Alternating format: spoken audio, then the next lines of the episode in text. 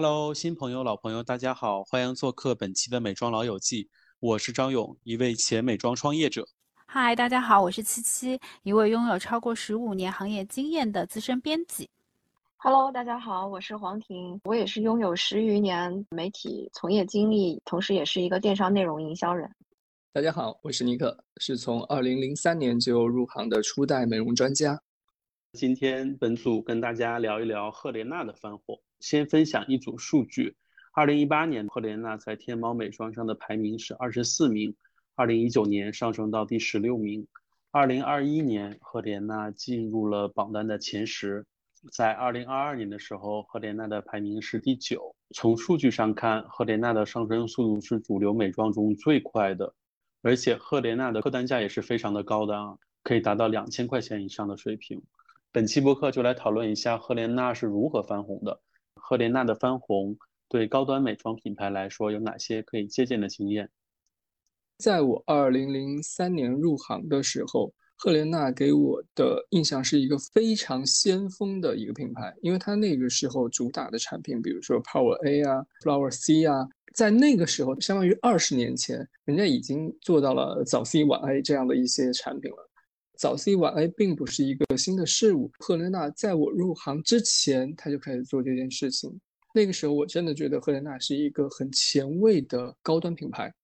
但是中间一段时间的时候，这些产品全部给停掉了，走了一段时间非成分的摇摆路线产品，就比较温和或者是比较贵妇感。然后中间意识到这个产品不对，后来又慢慢的调回来，出了果酸其他类型的酸类型的产品，维 A 的产品。但那个时候并没有让赫莲娜达到一个翻红的效果。我觉得它改变命运的产品是从哪一款产品开始呢？我觉得是从绿宝瓶开始。我不知道大家有没有用过这个产品。其实绿宝瓶是高端品牌出的一个相对低价的精华。绿宝瓶推出的时候是针对年轻消费者的一个千元入门的贵妇精华。相对于它之前复出的维生素 A 啊，或者是果酸类型的产品，这批产品更适合当时的年轻高消费者。然后紧接着，它就推出了黑绷带。赫莲娜这个品牌几乎当时我觉得是快消失在大众的视野中，一瓶黑绷带把这个产品带回了巅峰。从我的角度上看，为什么？就是因为玻色因这个成分，玻色因这个成分应该是欧莱雅集团非常好的一盘大局，或者说是。这个集团的特性吧，就像我们知道之前他们用防晒的用的成分麦色绿，呃，从兰蔻、呃赫莲娜一直用到欧莱雅、美宝莲都有这个成分，是集团共用的。那么玻色因这个成分也是这样，它最早应该是在我我指的是在中国内地啊，应该是兰蔻先用了这个成分，兰蔻先进行了宣传，宣传了一段时间之后呢。赫莲娜在二零一五年，就是黑绷带一上市的时候，开始加入了玻色因，而且它把玻色因的浓度提高到了百分之三十。我们先且不说玻色因这个成分到底有多大作用，因为兰蔻进行了非常多的一宣传，其实赫莲娜在前期的时候已经省掉了宣传成分的费用了，大家已经很普及了。大家要知道，兰蔻在宣传方面的预算是非常高的。但百分之三十的这个呢，其实也不是赫莲娜先做的。从全球角度来说啊，是修丽可先出了一个百分之三十的面霜。但是呢，赫莲娜比修丽可的这款面霜呢要先进入中国，它有一个先入者的优势。在大家对玻色因非常感冒的时候，它又推出一个超高浓度的，我是业界最高浓度百分之三十的比例的时候，大家会听了就很震撼，所以说用的人就非常多。而且我觉得黑绷带相比，比如说修丽可的百分之三十，包括后来羽西叶推出的。高浓度的玻色因的产品的时候，它有一个非常大的好处是它的质地好，它的香味好。因为赫莲娜它毕竟是一个贵妇品牌，它除了成分，它也很注意香调、吸收性、肤感这方面，这可能是同集团其他品牌不存在的。至于说集团或者说是商业操作的层面，可以让我们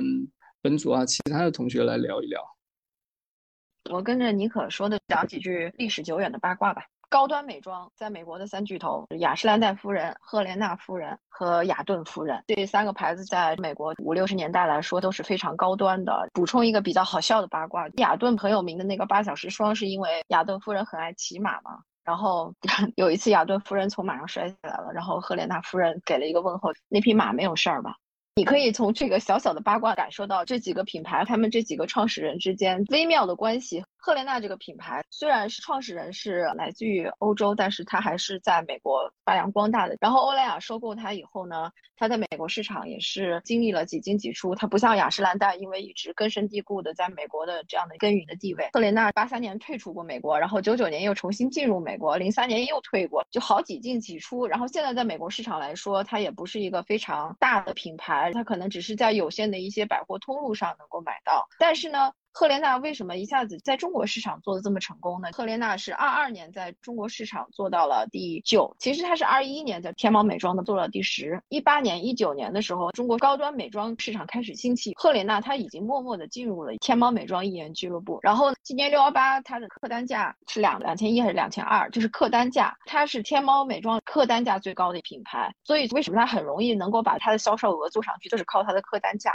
这一点它也是非常成功的。尼克也说到，赫莲娜它从绿宝瓶开始翻红，绿宝瓶和黑绷带两个产品基本上是给它保驾护航的，确实是这样。我目前拿到六幺八的数据，整个天猫美妆前十的销量的单品，第一个是八欧面膜，第二个就是赫莲娜的黑绷带。赫莲娜它能够做到这个地步，说明它在中国高端美妆市场上属于不可忽视的品牌了。我大概两千零六年的时候就去拜访过赫莲娜他们在瑞士的一个医美的整形诊所，就是现在你们也一直会在赫莲娜的宣传当中看到，作为一个美妆品牌来说，赫莲娜在自己的宣传之中一直说自己是先锋科技嘛，然后这一点我觉得他们是贯彻始终的，就不管说他们整个品牌的运营和销售是在高峰还是在低谷，他们在这件事情上是始终遵循了这样一个精神的。那当时的时候呢，他他们和这个瑞士的最优秀诊所之一的合作呢，是试图在美容产品之中融合进去一些家用医美的科技，例如他们当时有出 P 零的产品，就类似于果酸焕肤类型的产品，希望把医美科技带入到护肤品中。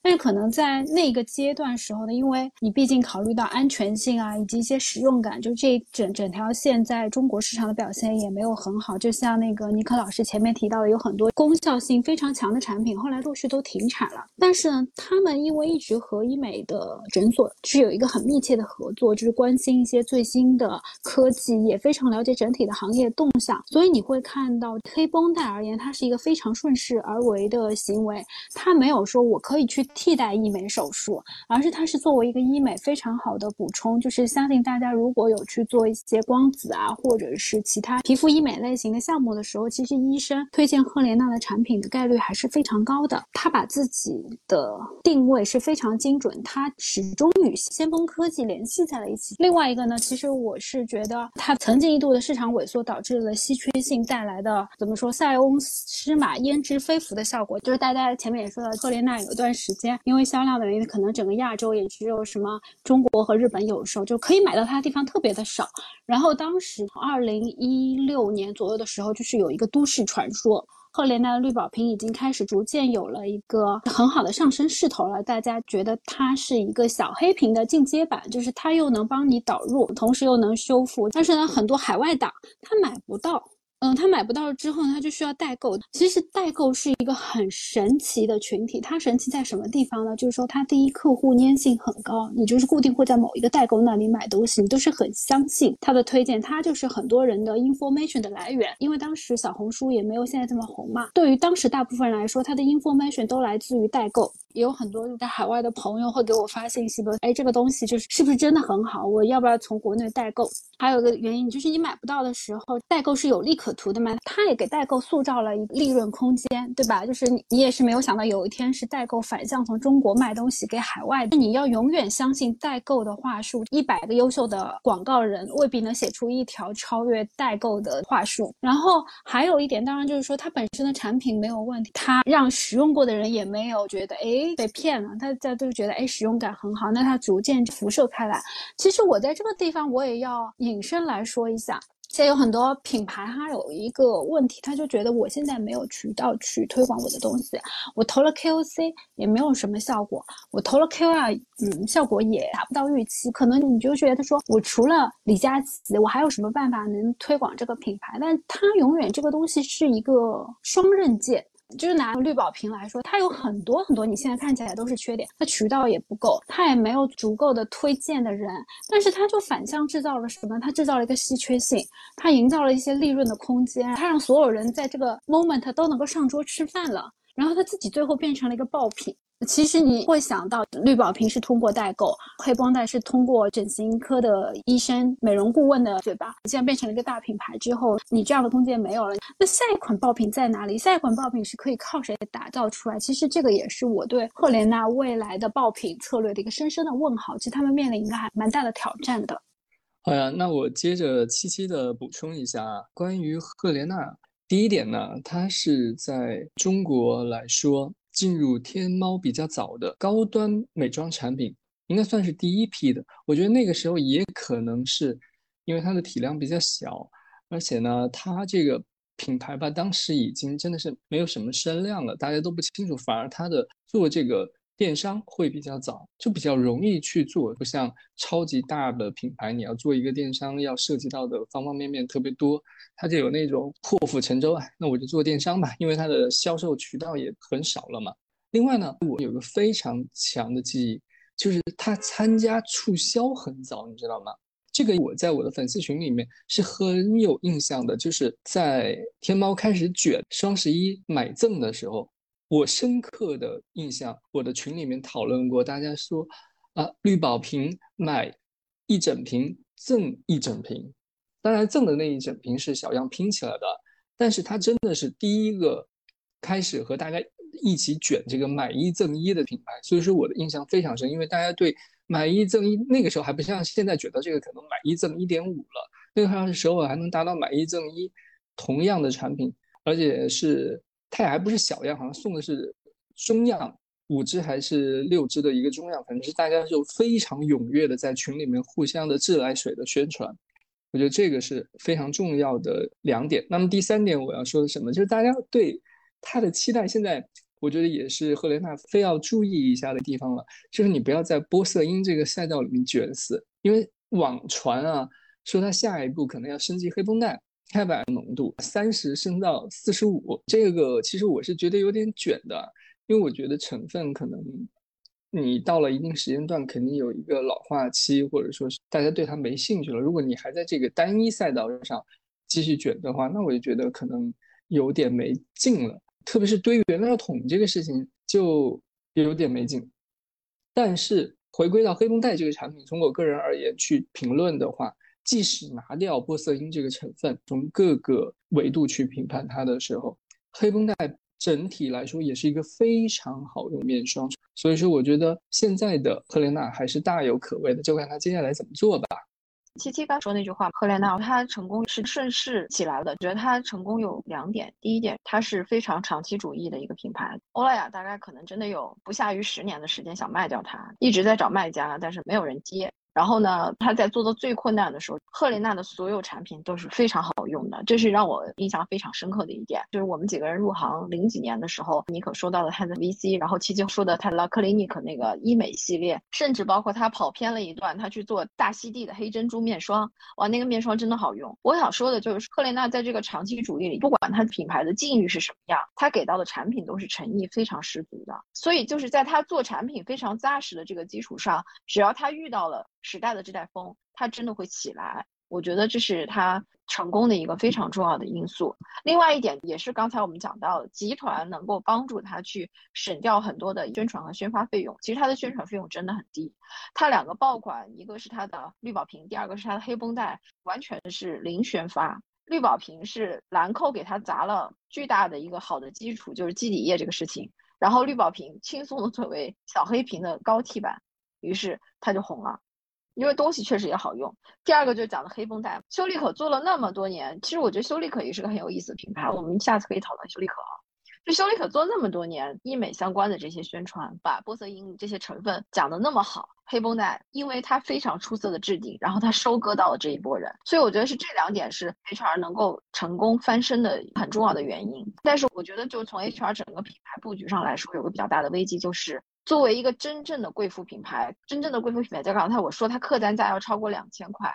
它自己独立的核心的东西在哪里？这一点我觉得不是很清晰。比如说兰蔻的精纯是有兰蔻玫瑰打底的。La p a r i 或者是蓝妹就更不用说了，他们都是有自己独家的一个东西。HR 它接下来它有没有一个独家的东西能够帮它立起来？我觉得是它能够走多远的一个很关键的东西。我觉得 HR 比较优秀的地第一，他自己说自己具有先锋性和艺术性，是贯彻始终的，就是自己有做到，然后也有不停的去进行品牌建设。就包括我们拿到赫莲娜的瓶子的时候，你也会感觉到它包材各方面都是。非常有诚意的，就是我说它是一个长期主义的品牌嘛，就它这么多年起起落落、高高低低，它过得再难，它也没有在它的产品上，比如说是去减成本啊什么的，这一点是真的很难得。对对对，因为它其实中间不太成功的果酸，还有中间出了莫名其妙的有一个 A 醇系列，其实也是好用的。虽然说那些产品最后都没红，但我从我个人角度来看，就它至少是好用的。就是那段时间我收到的这些产品，我是会去愿意去用的，就是说明它的产品力本身是很好的。而且我也始终强调，就不管是绿宝瓶还是黑绷带，包括。白绷带也好，拿掉这些集团共用产品，它本身也是很好用的产品。其实，二零零六年对于赫莲娜来讲是一个非常重要的年份。二零零六年之前，欧莱雅集团内部对赫莲娜的定位是比较模糊的，基本上就把它当做第二个兰蔻。但是，其实我们现在反过来看的话，赫莲娜和兰蔻在品类覆盖上面，在品牌特点上面和历史发展上面，就各个方面基本都是不一样的。所以在二零零六年的时候。欧莱雅集团对赫莲娜有一个定位和营销方式的整个的大改。第一点就是请了一个新代言人，他叫戴米摩尔。他这个不只是一个代言人那么简单，其实这个代言人标志着品牌定位的变化。为什么这么说呢？戴米摩尔当时是四十多岁了，作为当时的代言人来讲，他年龄是比较大的，相当于我进入四十岁加的市场。戴米摩尔他有阅历，用过好东西，同时保持着一个前卫的状态。为什么这么说呢？因为戴米摩尔当时。有个非常帅的老公哈，现在可能应该离婚了，所以他是一个可能四十岁加都想成为那样的一个形象。说我年龄虽然大了，但是我还是很前卫，这个就是赫莲娜她想打造的一个形象。然后第二点就是当时她要拔高价格，就跟兰蔻要有一个区分。你现在可以看到它的明星产品的价格都要比兰蔻畅销产品的价格价位要贵。然后第三个，二零零六年的时候采访的全球的品牌总监，他就说我们在明年的时候会推出，他原文说 expertise 感觉的新品。嗯，我的理解就是可能是更专业和更有科技感的产品，品牌那种高端加上科技的形象就出来了，在高端品牌中也是属于独树一帜的。还有一点是绿宝瓶、黑绷带、白绷带。然后它其实它在明星产品上面，它不是只有一款能打的产品，还是蛮多的哈。就像我们上期讨论的时候，其实你有一款产品，很容易面临产品老化这个问题的。你就会发现它在产品研发上面是有一个整体的规划的。假如未来某一个高端牌，它想翻红，HR 是提供了几点非常好的经验的。第一点，很多品牌在重新塑造品牌形象的时候都是大改，无论是美妆界的还是时尚界的，基本上就改的面目全非了。其实最应该做的还是从历史中寻找品牌的特性，然后进行一个提炼和升华，把这个提炼和升华的成为品牌新的 DNA。就比如 HR 赫莲娜对成分的追求，从品牌立命时候它就有了，不是说它是一个新的加入的。刚才黄婷说的，它也做过大溪地面霜、珍珠面霜，对吧？我觉得可能这是模仿日系的，跟它的品牌最历史的 DNA 是不符的。当然，你成功除了自身方面，可能还有其他的一些外界因素哈。我觉得消费升级是它赶上的一个风口，大家慢慢消费升级以后，大家能想到的品牌就是它。当然还有蓝麦啊，很有意思的一点是，蓝麦主打是修护，那它是成分派，所以它俩又是一个互补的关系，又不是没有一个直接竞争的关系。所以我觉得这点也是挺妙的。然后我现在分享一个数据：二零一九年的时候，中国成为赫莲娜品牌最大的单一市场。中国的赫莲娜的消费者的年龄群是三十五岁左右，它全世界是四十岁，就是中国的消费者人群要比它世界的平均的消费者人群的年龄要低五岁，就是说我们中国年轻女性对于这种高端的护肤品的接受度和尝鲜热情要更高的。他零六年的重新的全球定位的事情，当时我也是入行没多久，参与到整个 HR 的新的 rebranding 的宣发中，还知道一些比较有意思的故事。他们当时签丹尼摩尔花了很多钱，零几年的时候找这种重磅代言人的时候，好莱坞明星的价位是真的很高。然后呢，同时他们其实还，我不知道现在 HR 还卖彩妆吗？这个我做了调研，他在天猫店里边只有睫毛膏和卸妆油，正品彩妆就什么都没有了。嗯，他当年签 Demi Moore 的同时，他签了一个非常牛的彩妆师，他叫 Charlotte Tilbury。对，就 CT 这位创始人，因为他跟 Demi Moore 是绑定的关系，就是他是他的专属的彩妆师，所以他就签了他做全球彩妆总监。当时是非常发力的，也推了一下彩妆。而且你要知道，在零几年的时候，我印象非常深刻，因为你做编辑，你当时所有的产品的价位你要非常的清楚嘛。他一支猎豹睫毛膏是三百八十元，就是可能现在市场上三百二吧，三百二，后来涨到三百八的。三百八可能是零零七年、零八年涨的，嗯，三百二可能是零五年，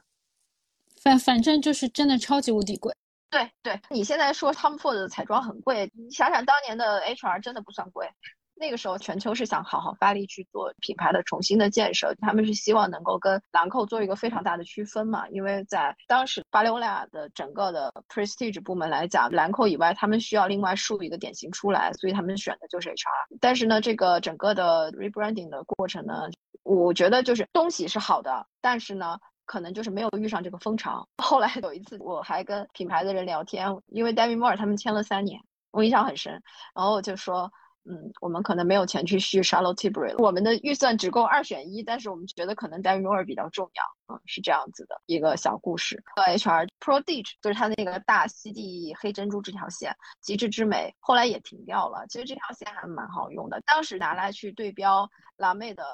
海藻和 La Prairie 的鱼子，所以他们用了最高端的呃黑珍珠这样的一条线。当时因为整个的高端的市场其实并没有那么大。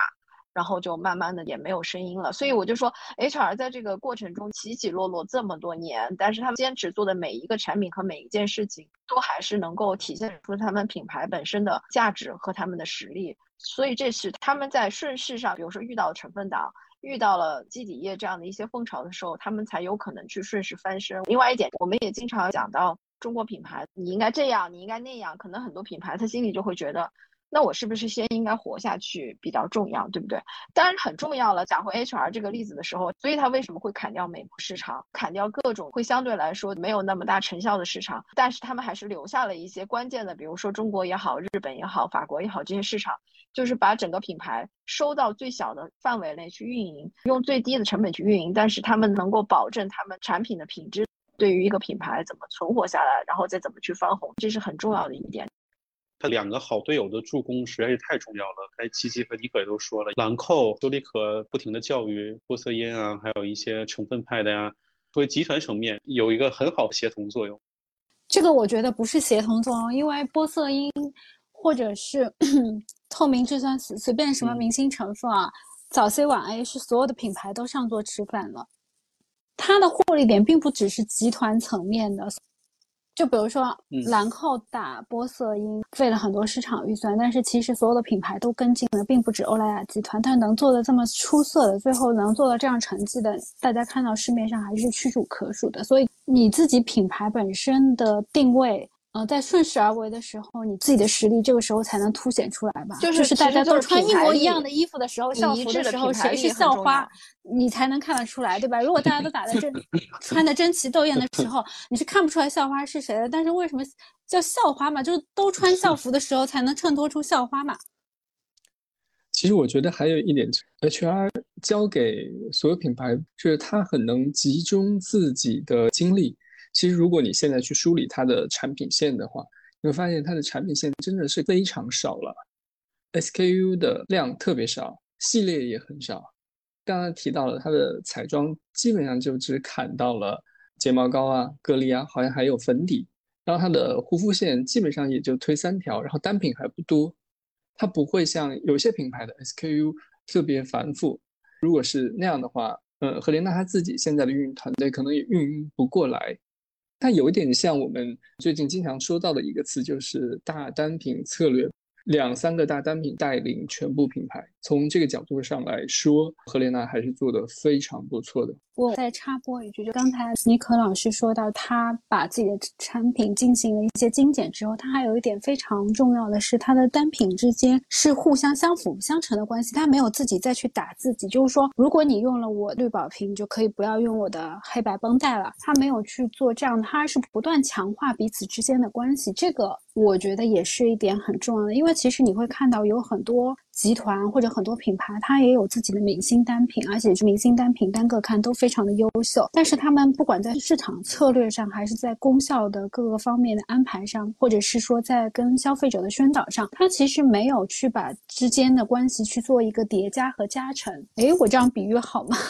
我觉得 HR 是一个很好的宗族，就是我有一个人出席了，我会拉拔一下我现在还在求学阶段的其他的亲戚啊，什么子侄啊，然后大家一起共同成长。起来，另外一个成长起来，可能变成一个更 top 的大单品的时候呢，又再拉一拉，可能现在有一些弱势的原来的明星产品，就始终互相是能够一起协同前进的。这点我觉得还是有蛮多品牌需要思考的。你不能说我现在着眼于这个爆品，我就把所有的资源都给他了，其他的产品不再去运营，或者是我们互相之间不再去影响。中国传统的说法，这一根筷子是很容易被折断的，一把筷子是很难被折断的。嗯嗯嗯，这点我觉得欧莱雅集团来讲。我觉得做的确实挺好的，包括我们上期谈雅诗兰黛小棕瓶的时候，其实你会发现兰蔻除了小黑瓶能打的产品比雅诗兰黛较多。前两天做六幺八选题的时候，就拉了一下老 Real 八欧的旗舰店的排行，它的热销产品的分布非常广的。回到 HR，它的翻红，我们现在看它的是一个比较成功的案例。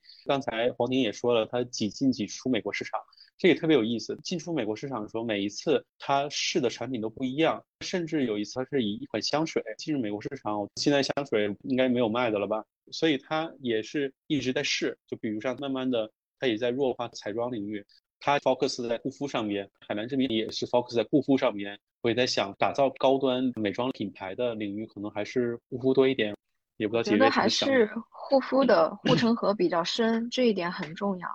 琪琪说的，大家都做玻色因，为什么黑绷带格外动人？它能够把这个东西的质地和香味、肤感做到非常好，这个是它的护城河。但是彩妆其实没有那么强，彩妆相对来说，兰蔻的唇釉和巴黎欧莱雅的唇釉什么巨大的区别嘛？我觉得可能不会像护肤用起来有那么大的差异感。我觉得这也许就是赫莲娜在彩妆里面只保留了底妆的原因，因为只有在底妆这个地方可以做出差异性来。但是我我还是觉得赫莲娜有一点点危险的，它的整个的品牌策略来看，它可能没有推出来一个它自己最核心的成分。你说高光瓶里面是那个阿尔卑斯雪绒花，雪绒花，那这个也不是他们家独家的呀。对于任何一个贵妇品牌，你还是需要有一些独家的垄断性的东西，这个都是非常重要的。嗯，我也觉得这个这一点缺少独家，可能是它未来。应该要着手解决的一个问题，要不然只靠这几款单品，它的长远性就像我刚刚说的，玻色因热流，它总会有消退的那一天。对，同样又是举一个成功的例子，修丽可，它成功在它是把每一个成分都做到了极致，就它也不光是玻色因了，它早 C 晚 A 这些风口它都能赶上，它都能把这些功效性做得非常好。接下来热什么成分，修丽可相对来说也没有那么被动，但是从 HR 的角度来讲，我觉得就比较难，是因为你 HR 的特色没有那么明显。横向对比，海蓝之谜它有海洋属性，然后 La Prairie 也是有鱼子酱呀，都有的。兰蔻自己的玫瑰干细胞，Lauder 的白金是有黑松露。对它可能还需要一个更贵妇是需要有一个稀缺属性的成分去给自己去增值。我觉得单论产品的话，质地和味道、肤感做得很好。现在它的优势其实是在这个地方。嗯，这也是为什么众多的玻色因的产品的情况下，大家拼原料桶，包括国产品牌或者同集团的品牌都可以拼同样的浓度，或者是拼得更高的时候，为什么大家还是喜欢黑绷带的原因？但接下来怎么走就说不定了。对我，我觉得 HR 它是有一个很大的优点，它是融合了欧美原料的有效性和日系肤感的舒适性，它是把这两点结合的非常的平衡，非常的好，就差不多目前市面上能看到的是极致。嗯，对，前面就大家有提到说，在 HR 最困难的时候，它依然保留了日本市场。我当时就想说，日本市场上销量好的欧美品牌其实不多的，能在日本站住的欧美品牌其实是真的不多的。因为日本市场觉得和中国市场有个共同点，就是需要质地非常好用，又清爽又保湿又不油。羽西玻色因为什么做不好？就他们的质地在网上被批的一塌糊涂。同样的高度，它们的质地真的是不讨喜。好了，我们今天时间也差不多了，大家想听哪个品牌的故事，也给我们留言，我们可以挨个品牌来讨论。也希望大家加入我们美妆老友记微信群，和我们一起来聊一聊美妆这件事情。今天就到这里，大家拜拜，拜拜，拜拜。